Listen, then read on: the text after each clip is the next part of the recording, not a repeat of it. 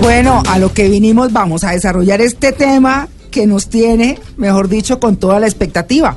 Porque decir que te amo pero necesito terminar contigo, pues no es nada fácil. Y tenemos un invitado muy especial, el doctor Leonardo Palacio Sánchez, es médico y cirujano, especialista en neurología y docencia universitaria de la Universidad del Rosario justamente, fellow en, eh, neurología infantil de la Universidad de París, profesor titular de neurología, fundador y director del curso Educando para la Felicidad de la Universidad del Rosario. Él estuvo hace unos días hablando con nosotros justamente del amor. Doctor Palacios, buenos días. Muy buenos días, María Clara, compañera, compañeros de mesa, queridos oyentes. Qué delicia volver acá. Mil gracias por la invitación. El tema está buenísimo. El preámbulo que hicimos para prepararnos también y creo que vamos a disfrutar muchísimo de este rato juntos. Por supuesto, y además con toda su energía, porque bueno, yo me quedé con la frase, como le estaba diciendo, extra micrófono del programa pasado. Se me quedó esa frase. Y esa frase lo que dice es que el amor es una trampa de la naturaleza para que el hombre siga reproduciéndose, para conservar la especie. Pero es una trampa buenísima cuando es buena, ¿no? Pero cuando no, tiene que llegar a estas decisiones. Bueno, hablemos de las relaciones de pareja, no solamente de los noviazgos, sino de los matrimonios, de todas, de quienes conviven juntos, de, en fin, porque en últimas tiene el mismo principio, que es el amor. Pero cuando uno dice, pues sí, adoro a esta persona, pero es que es un café, pero es que es muy perro, pero es que no sirve para nada. Es que lo que sea, porque las razones pueden ser muchas. Eso es lo que les estamos preguntando a nuestros oyentes. ¿Cuál es su gran motivo para terminar una relación de pareja? Pero uno diría, ¿el amor es para toda la vida? Pregunta importantísima y pues obviamente que en la etapa inicial, particularmente en la etapa de enamoramiento, ambos sienten que el amor es para toda la vida, que ese o esa es la persona con la que va a compartir el resto de su vida, que es la persona con la que va a tener los hijos y va a construir un hogar. Pero claramente eso no es así. Lo que se ve es que el amor tiende a agotarse. Hablamos de las etapas del amor y que esa etapa de amor o apasionamiento, amor, amor pasional se demora alrededor de dos a tres años. Hagamos, hagamos, eh, perdóneme que lo interrumpa, doctor Palacios hagamos un resumencito chiquito de esas etapas. Cortísimo. La primera se llama etapa de atracción, que puede llegar a ser muy corta, de semanas o de días. La persona empieza a salir. Con la otra tienen la posibilidad de enamorarse. Amor pasional o enamoramiento, amor divina locura, tradicionalmente y clásicamente irracional, irracional, en que todo le parece perfecto, perdona todo, no ve el momento más maravilloso para estar con la otra persona, 75% del tiempo en vigilia pensando en esa otra persona, se quiere arreglar, se quiere ver bien. Y viene el aterrizaje que ya nos va llevando a todo esto que ocurre entre el segundo y el tercer año, eso ha demostrado en todas las culturas del mundo por diferentes estudios científicos, y entonces la persona cobillas aterriza. Entonces viene una etapa que puede ser el amor a largo plazo, el llamado amor perdurable o amor-amor o la ruptura. y, pues estamos en eso. Estamos en las personas que no logran trascender al amor-amor o al amor perdurable y pueden llegar a tener amor perdurable 10, 12, 15, 20, 30 años y llega un momento que dicen, no, espere, ya, ya esto no va a seguir. Y se viene la decisión de la ruptura. La gran, gran, gran mayoría de las rupturas, a diferencia de muchas de las cosas que pasan en el momento del amor pasional, son racionales. Mm. Son racionales. La persona piensa y dice, vea, eh, yo me aguanté una cantidad de años estas cosas, pasó esta otra, hablaremos también, estábamos hablando de matrimonio muy, mm. muy frecuentemente y nuevamente de la trampa de la biología para que perdure la especie, los hijos, si hay hijos chiquitos, si no los hay, cuántos hay, e, ese puede ser un motivo para mantener un poco de tiempo más la relación, es decir, bueno, mientras llegan a una determinada edad, sigamos y no importa que la relación esté fría, pero el objeto de esto es mantener adelante estos niños o no, pero suele ser una decisión racional. Y si quieren, para ir siguiendo ambientando el asunto, puede ser una decisión racional, pero que también puede provenir de un acto emocional brutal, como que esté uno convencido de que él o ella está en una reunión de trabajo y un amigo o amiga le manda unas foticos mostrándole que no está en ninguna reunión de trabajo y que más bien está fuera de una relación, por fuera de la de uno y que eso no es propiamente. Y entonces al llegar va a encontrar las maletas en la puerta o va a encontrar que el otro le borró todo y que olvides. O sea que lo que podríamos concluir de todo esto de las etapas y las cosas del amor es que el amor, aunque es absolutamente irracional, emocional, debe tener su dosis de de no, eh, no, es totalmente emocional, debe tener su dosis racional. O sea, debe ser una combinación equilibrada. Absolutamente sí. Y digamos que hay una serie de cosas muy bonitas, hablemos de la relación perdurable en la que todos nos tenemos que cuidar. El hecho de estar enamorados, tú mencionaste cosas ahorita muy bonitas de los besos, de la relación, cuando ya no, Sí. cuando ya no saben igual, cuando eso ya no, cuando eso ya no es igual, pues uno tiene que, comillas, mantener viva la llama del amor. Entonces, si uno se descuida, ella o él y se descuidan y ya no se fija un poquito en cómo se viste, en la maquillada, en el detalle, en tenerle sorpresas. Ese tipo de cosas va a hacer que poco a poco se vaya extinguiendo la llama del amor. Entonces a veces hay que hablar cosas y ponerlas sobre la mesa Sí. decir, bueno, venga, unas vacaciones, una charlada, reavivemos esta cosa, cambiemos, remodelemos, en fin, cosas que pueden hacer de alguna manera que pueda uno mantener la relación más largo. Eso es estrictamente racional. Sí, hay que meterle dosis de racionalismo al asunto. Hay o sea que sí. lo que uno tiene que hacer siempre entonces es sentarse a hablar con la otra persona. Oye, estoy sintiendo que esta vaina se está enfriando. No sé, me siento distante o la siento usted como medio rara. Pero claro, ¿qué nos está pasando? ¿O ¿Qué le pasa? pasando ¿O de qué una? me pasa a mí? De frente. Algo, algo muy complejo, de lo, de lo cual no hemos hablado y es otro motivo importantísimo de ruptura de pareja. Oiga, Sí. venga, espere, estoy sintiendo algo por otra persona.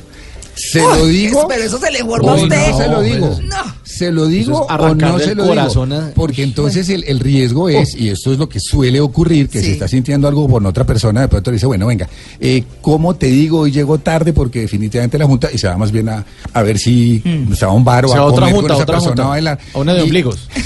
Ay, Mauro. Ay, Mauro.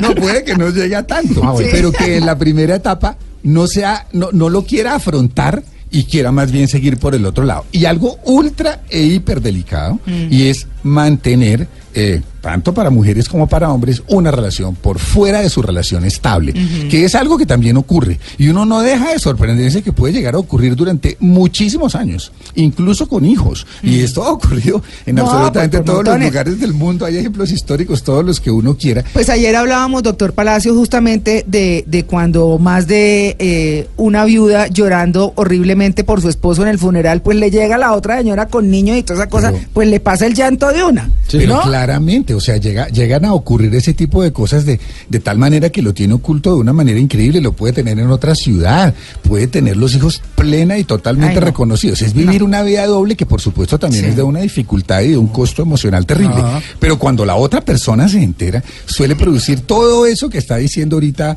María Clara y es una sensación de rabia. Engaño, de uy, engaño, horrible, De la sí. cosa más horrible que Sí. uno puede hacer hacia otro ser humano. Entonces, todo ese tipo de cosas ocurren en la relación de pareja. ¿Qué ocurrió? Que no tuvo la valentía en un momento dado. Había unas cosas que le gustaban de un lado y otras que le gustaban del otro. Y no tuvo la valentía de decir en uno de los dos lados, oiga, me da mucha pena con usted, pero esto ya no sigue porque voy a estar en una determinada relación. Y puede vivir 30 o 40 años de su vida así frecuentemente hasta que se muera.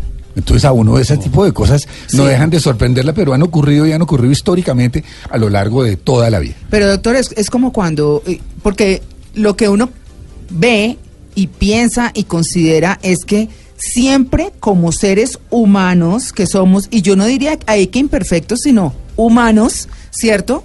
Así una persona esté en una relación firme, de pronto le llama la atención a alguien, ¿no? Y es donde racionalmente dice, ¿y yo qué voy a exponer? ¿Y que me voy a poner a jugar en eso? Y es la decisión que se toma de ser leal a esa persona. Nuevamente estamos hablando de las decisiones racionales, Racionales, y abiertamente exacto. de algo que se llama la fidelidad. Exacto. La fidelidad es un tema que Es una en la- decisión. Ah, en Pero mi caso particular pienso pero que es una decisión. No, Sí. María Clara acaba de decirlo todo. Hmm. En la naturaleza biológica pura, Sí. parte de lo que tratamos en la, en la charla pasada, no existe. Prácticamente no existe ninguna especie animal que biológicamente sea fiel. Eh, los cisnes, algunas aves, eh, se considera que son tremendamente fieles y mantienen una pareja. Sí mantienen una pareja, pero se le han hecho unos estudios muy, muy interesantes en que a unas aves diminutas les han hecho vasectomías a los machos. Ah. Y empiezan a ver que las hembras siguen poniendo huevitos fértiles y siguen teniendo ¡Ay! entonces ese, ese- ese machito, O ese sea que- machito, entonces en la naturaleza Mucho existe. piquito ahí en las cuerdas de la luz y todo, pero... En donde sí existe, Sí. en donde sí existe. Me ponga en la cara. Nosotros, porque Bueno, ponga el tenemos, Sí. porque nosotros tenemos muchísimas cosas biológicas, pero hemos trascendido a una etapa racional que hace, y lo voy a citar porque también es cierto y lo veo como médico, que a una persona que le dio una enfermedad discapacitante y tiene una relación de 5, de 7 años con otra, de 10, para los dos es muy duro, Sí. pero es la verdadera prueba del amor y en donde uno ve que esto no es biológico, sino que hay otra cosa, es decir, yo sigo con esta persona que quedó en condición de discapacidad porque es la persona que amo, es la persona que elegí para compartir mi vida y la voy a ayudar como sea en las condiciones que esté.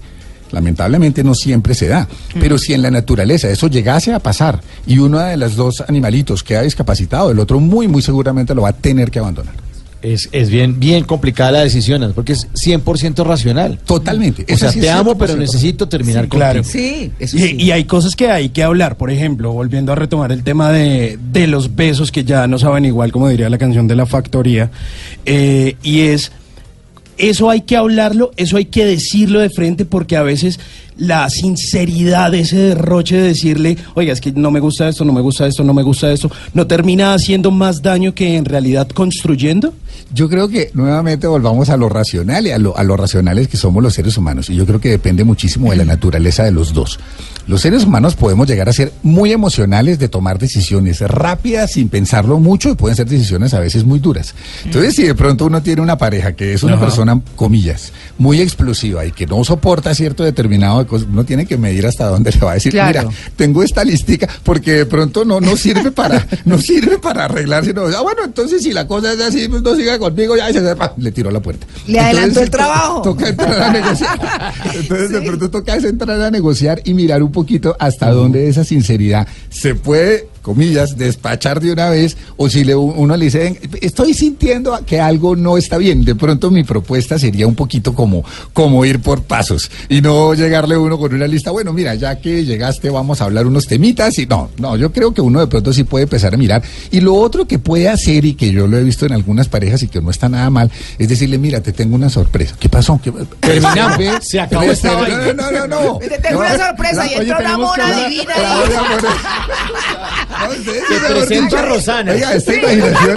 Salúdame. Yo imaginándome algo, algo mucho más suavecito, ustedes se la ponen de una vez.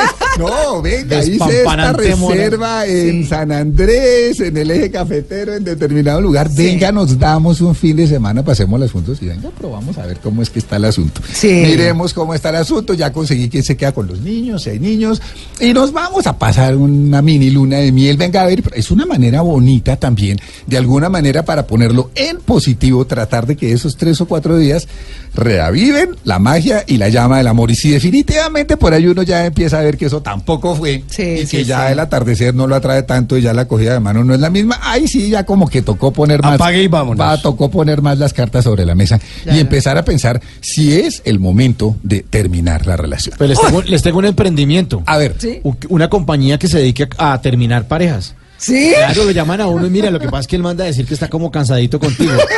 Usted se ahorra toda la lore, la vaina y los cuatro pero ¿qué días allá. la vaina. Mire, Ay, Mauro. no, ay, muy Mauro. práctico. Claro. Muy práctico. Oiga, es una muy buena idea. Claro, un No, pues Termina, vemos termina, se puede llamar. Pero tiene que ponerse, tiene que ponerse un escudo, mijo, para que le lluevan los madrazos y los golpes y Pero todo, porque no, una persona, importa. no, a mí me mandan decir con un tercero, uy, no, No. le y le, hacemos, y le diseñamos su carta y toda la usted cosa. baja la aplicación, Terminap, y ahí me mete sus datos. Terminamos por usted. Terminap. Exacto, Terminap.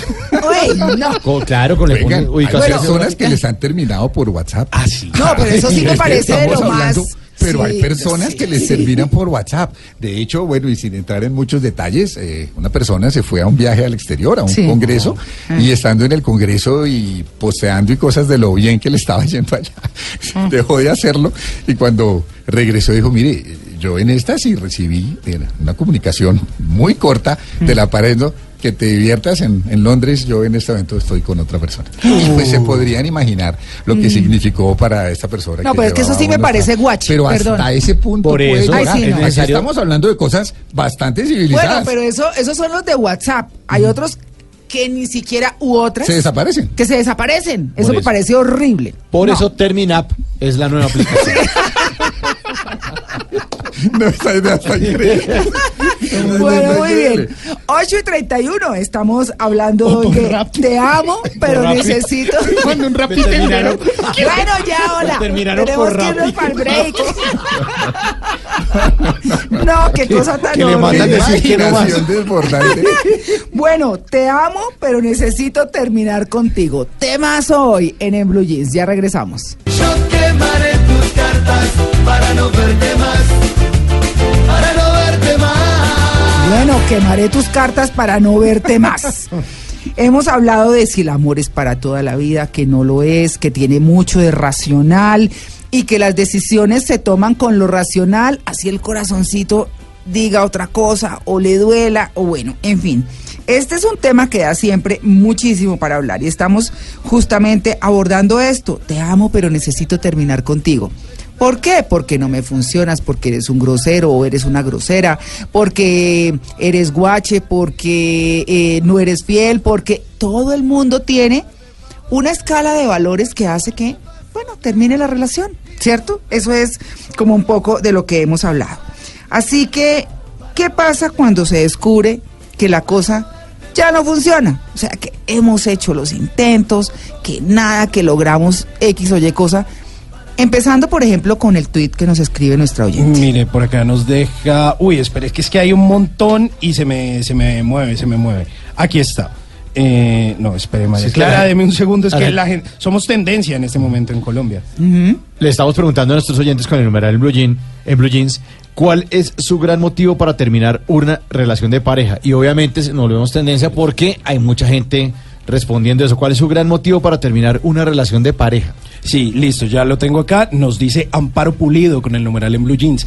Mi esposo me ha hecho tantas que ya no sé cómo decirle que ya no más. Ah, no, pero eso sí es tomar la decisión, doctor. Toca, tom- pues es decir, eventualmente, y con todo respeto y el, el dolor que uno puede leer en eso, claro. yo pensaría que, y estábamos hablando hace un rato del tema de las infidelidades, si una vez, si dos, si perdonar, si no perdonar, cada uno manejará, pero si la relación definitivamente no va y nuevamente metámosle al racionalismo, salvo que quién sabe qué medie por ahí, eventualmente una condición de dependencia económica absoluta y no tener uno ningún otro lugar donde ir, Sí. uno pensaría que, que la vida y la dignidad y la felicidad vale más que estar soportando este tipo de cosas. Que era lo que pasaba mucho antes con, con, con, eh, las, las eh, señoras que no se iban de su hogar porque es que el señor era el que mantenía absolutamente todo. O sea, estudio de los hijos, la casa, bueno, todo, absolutamente todo. Y era esa dependencia y como antes era el tema de esa es la cruz que le tocó mi hijita, Aguante. entonces las pobres señoras Aguante. ahí se quedaban aguantando, exactamente. Pero otras la- lo hacen por voluntad propia, porque dependen, pero no hacen el deber, por ejemplo, de empezar a tener su, su propio dinero, empezar a ganar y a construir una, un- una independencia económica que también las libera de esa dependencia emocional. Yo diría que, y, y muy breve, porque, porque hoy la intención del programa es otro, pero no Sí. está mal hablar un poco del contexto de nuestra sociedad. Sí. Pero las mujeres realmente empezaron a entrar en las universidades para adquirir títulos profesionales totalmente equivalentes y demostrar que tienen capacidades iguales y muchas veces superiores a las de los hombres en todas las condiciones y en cualquier profesión Sí. en la década de los 50 del siglo pasado. Antes pues no existía la posibilidad entonces de devengar dignamente lo suficiente para mantener un hogar. Y la segunda, que esta sí es una revolución mundial, es la aparición de la píldora anticonceptiva. Ah, porque ocurría que muchos hogares eh, tenían cinco, seis, siete hijos y pues porque no existía, había todo el deseo de la satisfacción sexual ligada casi inevitablemente a maternidades y paternidades y entonces pues obviamente separarse, dividir un hogar en el cual había cinco, siete, diez bocas para mantener sin tener una profesión era realmente prácticamente imposible. Sí. Cuando la mujer puede planear obviamente, de acuerdo con su pareja, cuántos hijos van a tener, en qué momento los van a tener, y tiene una condición sociocultural, económica y profesional igual a la del hombre, esto cambia completamente, porque ahí viene la verdadera libertad de tomar estas decisiones. que Claro, doctor, pero entonces cuando uno escucha a un oyente, y lo estábamos hablando ahora extra micrófono, a una oyente que dice, me ha hecho tantas que ya no sé cómo, pues era como, como usted mencionaba extra micrófonos también. Pues la primera es culpa de él, las otras son culpas mías, ¿no? Pero claro, es que yo creo que las cosas tienen un límite y ahí estamos hablando del tema de la infidelidad. También puede ocurrir con cosas que parecen banales, pero que son terribles, con el desorden, con el aseo personal, con Mm. Sí. dejar, pero yo he visto una toalla húmeda todos los días tirada sobre la Ay, cama, el sí, olor sí. que eso va a producir las cosas. Claro. Hombre, pues unas condiciones mínimas que de pronto al principio, eso no, pero ya después sí. Y lo mismo, la señora que entonces ya no se arregla, que ya nada, que encuentra todo desorganizado. Cuando cuando realmente hay una cantidad de cosas bonitas que pueden hacer que el hogar se mantenga, volviendo al tema de hogar, de hoguera, de, de aquello por donde nacieron las relaciones humanas. Como le decían a uno las mamás, sí, eh, baila muy lindo y se enamoró porque el muchacho baila muy lindo y después está cansada de que baile tan lindo. O sea, todo hace crisis, ¿no? Eso era lo que nos decían las claro, mamás. Claro. pero claro, eso es muy importante y no, pero, pero me parece tan importante y cortísimo. La palabra crisis tiene una, una naturaleza muy importante y todos sabemos que las crisis tienen dos posibilidades. Oportunidades. Claro, o romper o seguir para Sí. adelante, pero hoy recientemente una cosa etimológica lindísima y es que la palabra crisis eh, tiene comparte, comparte un origen común con otra palabra muy interesante que es crisálida. Las crisálidas de las mariposas que Mm. pueden llegar a ser en un momento dado como un gusanito muy feo que se va transformando y sale una mariposa muy linda. Divina, una sí. buena crisis eh, de pareja, de trabajo, puede, puede conllevar oportunidades muy importantes. O para seguir, o con el tema que tenemos hoy. Claro. Para no seguir y, si me permiten, introduzco algo muy importante y es cuando uno de los dos no se imagina que las cosas están así o no se Ah, imagina lo que anda haciendo el otro y se entera y entonces viene una cosa brutal que es la decepción, la sorpresa y, Y se viene tusa. el despecho, la palabra colombiana maravillosa, la tusa o ruptura amorosa y las implicaciones que eso tiene que creo que podríamos avanzar en eso. Bueno, exactamente, como usted dice, a uno los coge por sorpresa. Pero yo no creo en e- en serio, por sorpresa. O sea, usted es tan ingenuo que no se dio cuenta que en su relación se estaba enfriando. Sí, Bueno, uno lo ¿En bueno. ¿En serio uno no se da En cuenta eso- de eso? De que hay monotonía, de que todo es lo mismo. Pero es que puede Sorpresa, haber, no, pitufa, pero ¿en Mauro, serio? pero puede haber monotonía, pero eso no lo puede que a usted no lo lleve a pensar que puede haber una ruptura, sino que tiene un arreglo, pero el otro le sale con que, ¿sabe qué? Chao. Me voy, Y es donde lo cogen a el usted y le mueven el piso, ¿cierto? Entonces, ¿en qué momento, en qué momento, doctor Palacios, que esa es una pregunta pues un poco compleja, porque eso sí depende de cada quien y de las situaciones, pero en qué momento dice uno, oiga, definitivamente no voy más con esto. Y así el otro se sorprenda o se lo vuela o lo que sea. No, no voy más con esto. Racionalmente, sí, lo adoro todo, pero no me le aguanto X o Y cosa. Entonces, ¿qué? Pues ahí sí, sí, ya, ya va a ser una decisión muy, muy individual. Pero yo pensaría que obviamente va a haber el momento de tener que uno de los dos decir qué es lo que no le gusta y decir hasta aquí llegamos. Para el otro puede ser, comillas, un baldado de agua fría, porque puede decir, vea, yo creí que esto podía seguir, yo creí que podíamos darnos una oportunidad. No, es que no hay ninguna, me voy y me voy con otro o con otra, que eso es todavía peor. Cuando me voy con otro o con otra, o se enteran por sorpresa, porque uno siente que la cosa podría estar medio fría tal y le viene la sorpresa, le viene la foto, eh, no exactamente el terminap, pero más o menos un- una, una cosita que lo vaya a decir, mire la que me está haciendo y le pongo las maletas, viene una sensación absolutamente espantosa. ¿Qué puede ser el despecho? Pues una sensación en la que la persona se siente despreciada, rechazada, menospreciada. Puede sentir que no es una persona atractiva ni para ese otro que la dejó, ni para nadie. Y entra claramente en una situación de duelo y en una situación de algo que se llama una depresión reactiva.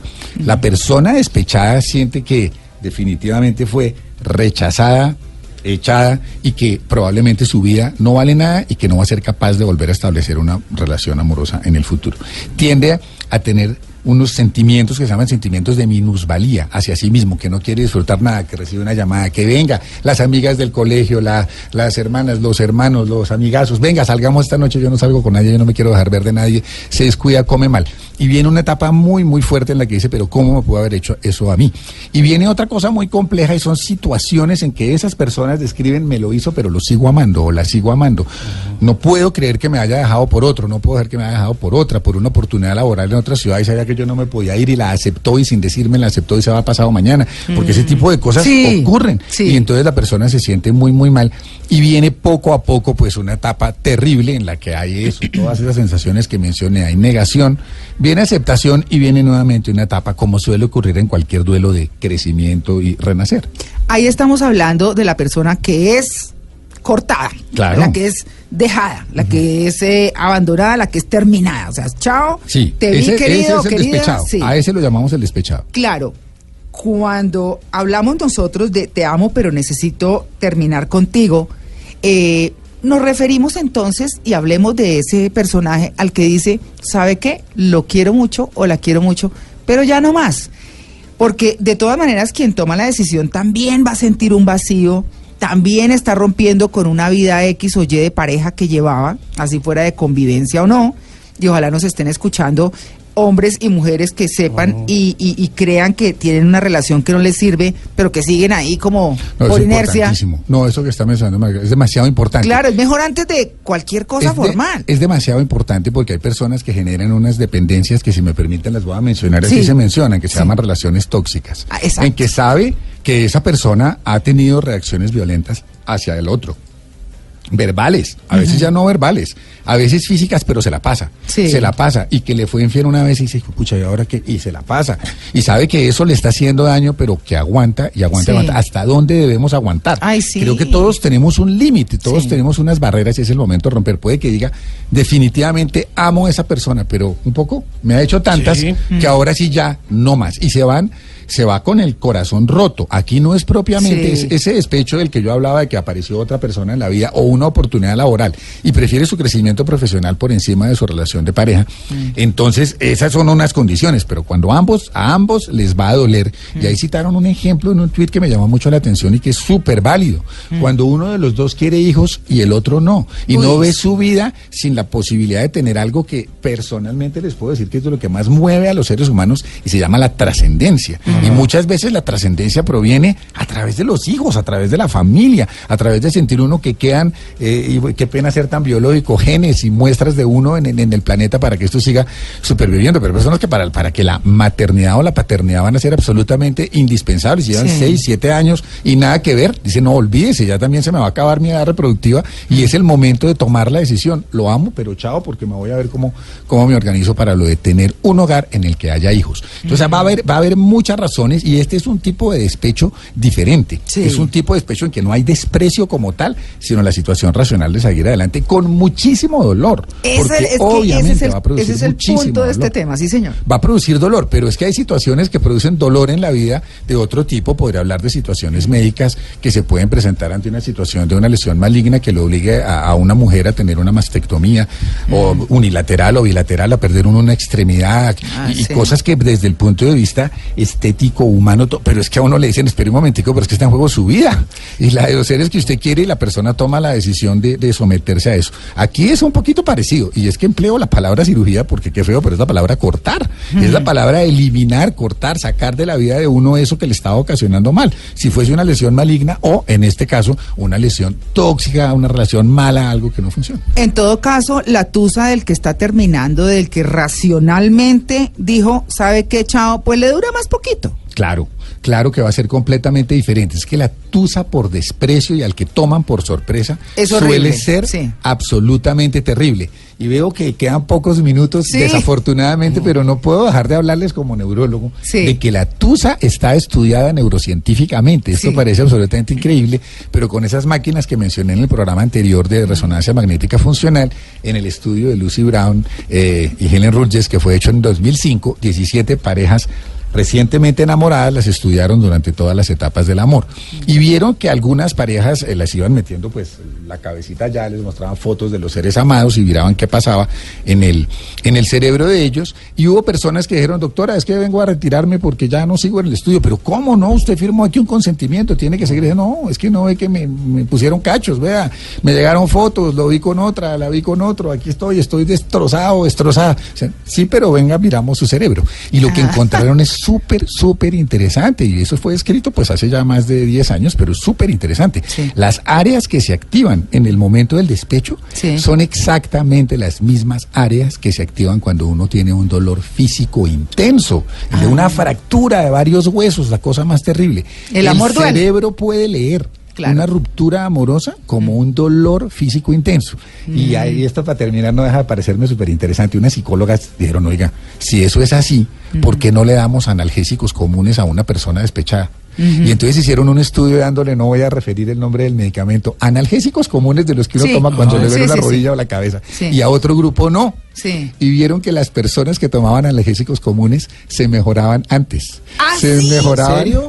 Uy, se mejoraban como un mes. ¿Por qué no escuché esto antes? No vamos a decir. No vamos a decir el nombre de ningún medicamento. sí, sí. Yo personalmente Y esto es por una deformación en relación a mi chocoholismo, recomiendo los chocolates. Y frecuentemente, por conversaciones muy agradables con amigas muy, muy especiales que han sido despechadas, me dicen que los chocolates, una buena compañía y una sesión bien chévere en un salón de belleza o en un spa, ayudan, ayudan un poquito. Claro, elevan el autoestima. Claro, Por claro. supuesto, porque pues a quien es votado pues no le queda nada fácil. Pues doctor Leonardo Palacios, muchas gracias. Interesantísimo como siempre, ¿no? Pero interesantísimo, gracias a ustedes, que No. lo hacen además muy ameno, porque la verdad esto médicamente puede ser un poco ladrilludo. Gracias por ponerle la magia a los buenos comunicadores. No, no, no, pero muy bien. Eh, la verdad es que el tema ha sido buenísimo. Esperamos que haya sido de gran utilidad, ¿no? Nos quedan cosas. Después, Oh, después es volvemos a hablar del amor, Esto ¿no? es ad infinitum, claro, es un tema hermoso y pues cerremos con algo bonito, A ver. definitivamente, y lo sigo diciendo como lo dije la vez pasada. Soy de los que creo que el amor es el motor más importante que mueve el mundo. Y no hay nada más lindo en la vida que un buen amor. Sí, Un claro buen que amor definitivamente compensa todos los dolores, sacrificios y cosas que hay. Entonces, cuidemos el buen amor que tengamos cada uno de nosotros. A conciencia, con lo racional y con lo emocional, ¿no? Tal cual, eso hay que meterle de las dos y, Sí. no, y no dejemos morir la llama del amor. Muy bien. Pues bueno, muchas gracias, doctor Leonardo Palacios. Y ya regresamos, son las 8 y 58. Estamos en Blue Jeans de Blue Radio. Blue Jeans.